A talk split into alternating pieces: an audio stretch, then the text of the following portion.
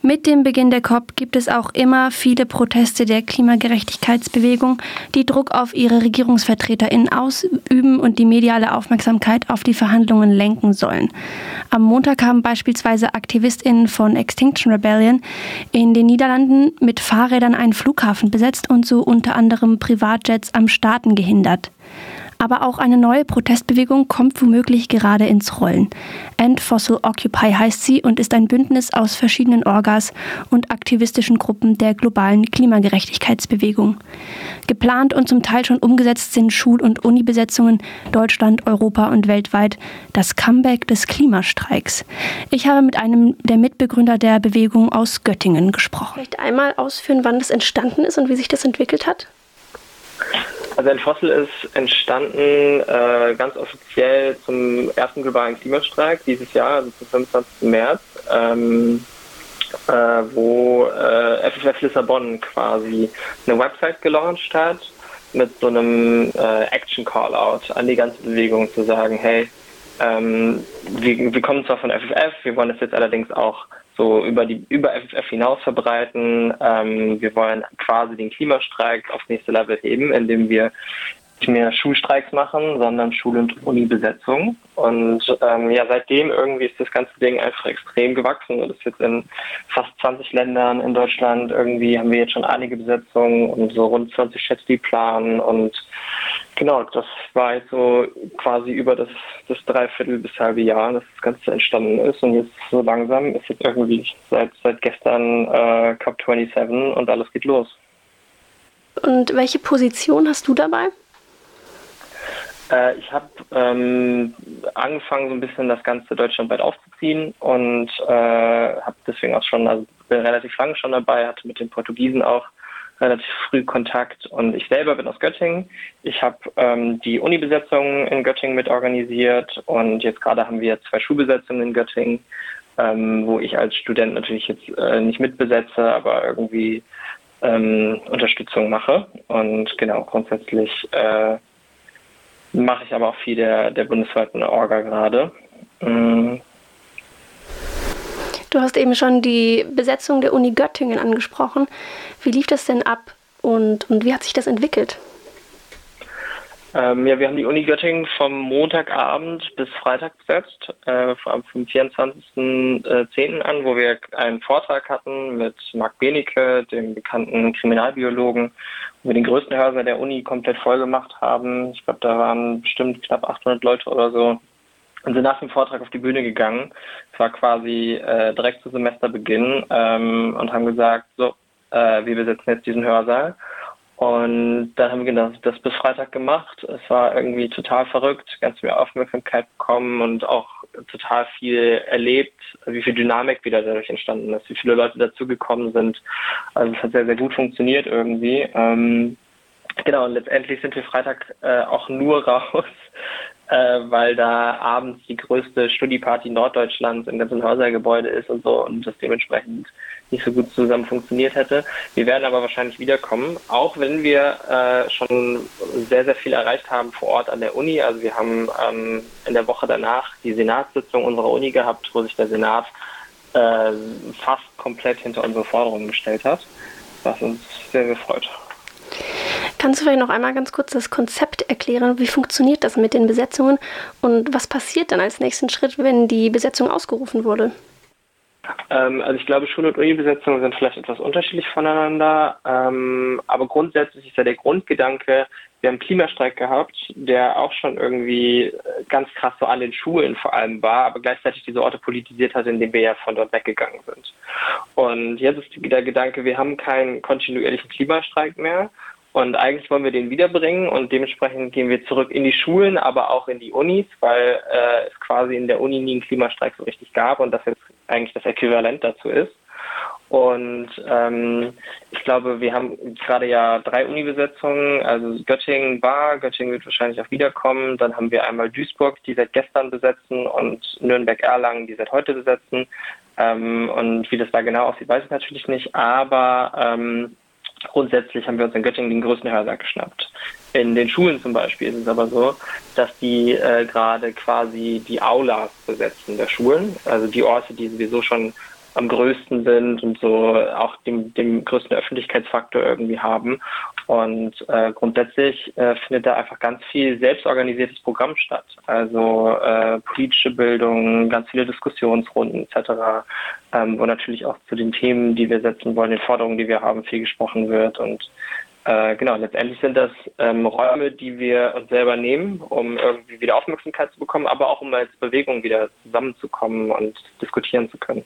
Warum denkt ihr denn, könnt ihr die Klimabewegung äh, mit dieser neuen Art der Protestform wieder in Schwung bringen oder auch vielleicht eine neue Protestwelle auslösen? Also glaubt ihr, ihr trefft da irgendwo so ein bisschen den Nerv der Zeit? Äh, ich glaube, der Klimastreik 2019 hat so stark funktioniert und das darf man ja auch nicht vergessen, dass er auch unheimlich polarisiert hat und nicht zwar was, äh, also er hat unheimlich polarisiert und ähm, wir haben diese Schulschwänzer-Diskussion für ein halbes Jahr lang gehabt und äh, ich glaube, es hat 2019 funktioniert, wenn man eine neue Aktionsform eingeführt hat und die gegen all den Widerstand, der dann da war, durchgedrückt hat. Und ich glaube, genau das machen wir gerade wieder. Ähm, und gleichzeitig stellt sich sowieso, glaube ich, die Frage, was passiert mit FFF als eine Bewegung, die jetzt zweimal im Jahr noch eine Großdemo macht, aber das war's. Und was ist eigentlich schon auch mit der Basis, die wir als FFF mal hatten. Also letztendlich ist es so, dass wir immer noch eine Jugendbewegung sind und jetzt ganz, ganz viele Leute in den Unis sind, die sich fragen, warum soll ich zum achten Mal auf eine Demo gehen und gleichzeitig die Basis an den Schulen nicht mehr so stark ist. Und ich glaube, das können wir gerade wieder bringen und wir sehen auch gerade, dass das funktioniert. Deutschlandweit gibt es da ja so vier große Forderungen. Kannst du die vielleicht auch noch mal kurz ausführen? Also ganz, ganz klar steht von vorne gerade, dass wir äh, Lützi bleibt fordern. Also Lützerath, das Dorf, das abgebaggert werden soll, das kein symbolischer Ort alleine ist, sondern vor allem wirklich die 1,5 Grad Grenze für Deutschland bedeutet. Wenn die Kohle unter Lützerath abgebaggert wird, dann reicht Deutschland allein dann schon seinen Beitrag zum Pariser Klimaabkommen. Und ähm, da Lützerath jetzt ja relativ bald auch tatsächlich geräumt werden soll, äh, steht das für uns gerade ganz, ganz weit vorne. Gleichzeitig ähm, haben wir aber auch gesagt, okay, die aktuelle politische Situation, in der wir uns befinden, zeigt nochmal ganz krass, es dürfen keine Profite mehr mit Energie gemacht werden. Und da schließen wir uns auch eigentlich schon indirekt genug ist genug an, dem wir uns auch komplett angeschlossen haben mit all ihren Forderungen. Also der Gedanke ist, wir sind äh, logischerweise Klimagerechtigkeitsbewegung, aber wir wollen auch den Schulterschluss mit dem Sozialprotest, den es gerade gibt, machen, weil das ganz, ganz, ganz, ganz wichtig ist, dass wir uns nicht mehr künstlich auseinander äh, dividieren lassen. Und ähm, Genau, dementsprechend sagen wir keine Profite mehr mit Energie, wir brauchen eine Übergewinnsteuer und letztendlich eine Vergesellschaftung der Energieindustrie.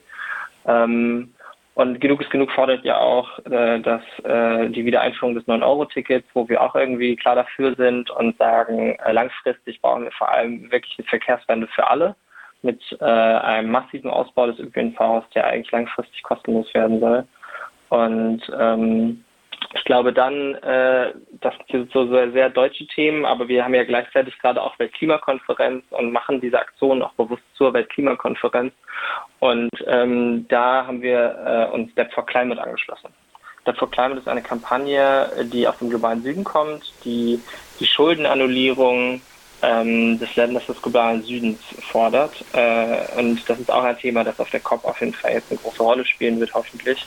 Ähm, aber das gleichzeitig äh, auch wirklich weiter, weiter, weiter äh, gepusht werden muss, weil wir das noch nicht passieren sehen. Zum jetzigen Zeitpunkt ist es so, dass äh, über die Weltbank zum Beispiel unheimlich viele Länder des globalen Südens riesige Schulden haben, ähm, bei Ländern wie Deutschland zum Beispiel. Und äh, diese Schulden sie letztendlich in einer ganz, ganz krassen Abhängigkeit zu uns, zu uns halten und damit diese Länder gar nicht die Möglichkeit haben, ihre Wirtschaften groß umzubauen, weil sie einen Großteil dessen, was sie erwirtschaften, an uns zurückzahlen müssen. Du hast es gerade schon erwähnt. Gestern haben die oder ein Großteil der ersten Besetzungen gestartet mit dem Beginn der COP27. Äh, zwei Schulen in Göttingen, wie du gesagt hast, eine Uni in Duisburg, ein Bannerdrop an einer Schule in Köln, Nürnberg, sechs Schulen und Unis sollen besetzt werden, in Portugal, in Lissabon, in UK die University of Leeds, in Madrid und Barcelona hat es auch schon Uni-Besetzungen gegeben. Läuft es gerade, wie ihr euch das vorgestellt habt und was erwartet ihr noch für die nächsten Tage? Ich würde schon sagen, dass es läuft, wie wir uns, uns vorgestellt haben. Ähm, es, es, ist auch ein riesiger Gewinn, dass sich äh, Fridays for Future Deutschland jetzt hinter dem Protest gestellt hat. Und ähm, ich glaube, äh, wir werden jetzt sehen, was passiert. Also wir sehen gerade den Anfang. Ähm, und ich glaube, es, es, kommen ja auch noch eine Menge Städte.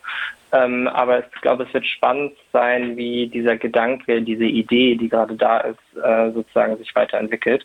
Ob wir es wirklich schaffen, so einen Dominoeffekt zu, zu entfachen, worauf wir wirklich hoffen. Und letztendlich, ähm, glaube ich, äh, wird die COP27 jetzt natürlich erstmal zwei Wochen lang auch nochmal das Thema Klimagerechtigkeit bzw. Klimaungerechtigkeit in, in den Vordergrund stellen. Und äh, wir versuchen in dieser großen äh, Aufmerksamkeit um dieses Thema jetzt mal wieder ähm, die Aufmerksamkeit auf die Bewegung zu lenken und was die Bewegung äh, letztendlich ähm, zu sagen hat. Und dann denke ich mal, werden wir sehen, wo es hingeht. Das werden wir auf jeden Fall weiter verfolgen. Das war also eine erste Einschätzung von einem der OrganisatorInnen aus Deutschland. Es gibt ja aber schon Besetzungen europaweit und deshalb haben wir auch mit einer Aktivistin aus UK gesprochen, die dort gerade die University of Leeds besetzt.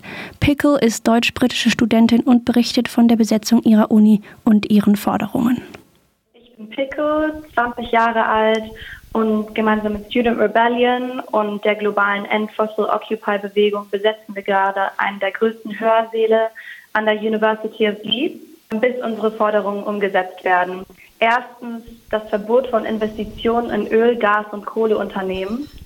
Zweitens die Erstellung und Umsetzung einer ethischen Karrierepolicy. Und drittens die Ablehnung jeglicher Gelder und Finanzierungen von Öl, Gas und Kohleunternehmen. Wir besetzen jetzt gerade die Uni. Das ist jetzt unser dritter Tag. Montagmorgen sind wir hier angekommen. Wir sind hier, weil wir wollen, dass die Universität jegliche Verbindung mit Öl, Gas und Kohleunternehmen abbricht. Ein anderer Grund weswegen wir hier sind, ist, weil wir einen, einen Raum erstellen wollen für, für, für kollektives Lernen. Wir haben zum Beispiel ganz viele alternative Vorlesungen und Workshops. Am Anfang war es so, dass wir noch StudentInnen rein und raus bringen konnten. Aber jetzt mit der Zeit wurde die Security an den Eingängen sehr viel strenger gemacht. Und wir haben immer noch nicht gehört von der Geschäftsleitung der Uni. Wir haben immer wieder unsere Forderungen als Open Letter in E-Mails geschickt. Aber die Geschäftsleitung weigert sich im Moment, sich mit uns zu treffen, sich mit uns hinzusetzen und unsere Forderungen zu besprechen. Wir planen zu bleiben. Genau, wir wissen halt jetzt nicht hundertprozentig, wie die Universität darauf reagieren wird. Ich meine, sie haben uns damit gedroht, legale Konsequenzen einzunehmen, aber ja, wir wissen nicht, ob sie wie schnell sie es machen werden. Genau, also wir könnten dann theoretisch irgendwann sogar von, von der Polizei rausgeschmissen werden. Aber genau, wir wissen halt nicht, wie die Uni reagieren wird. Das waren zwei Stimmen der End Fossil Occupy Bewegung. Es bleibt spannend, wie es weitergeht und ob in den nächsten Tagen die erhoffte große mediale Aufmerksamkeit eintrifft.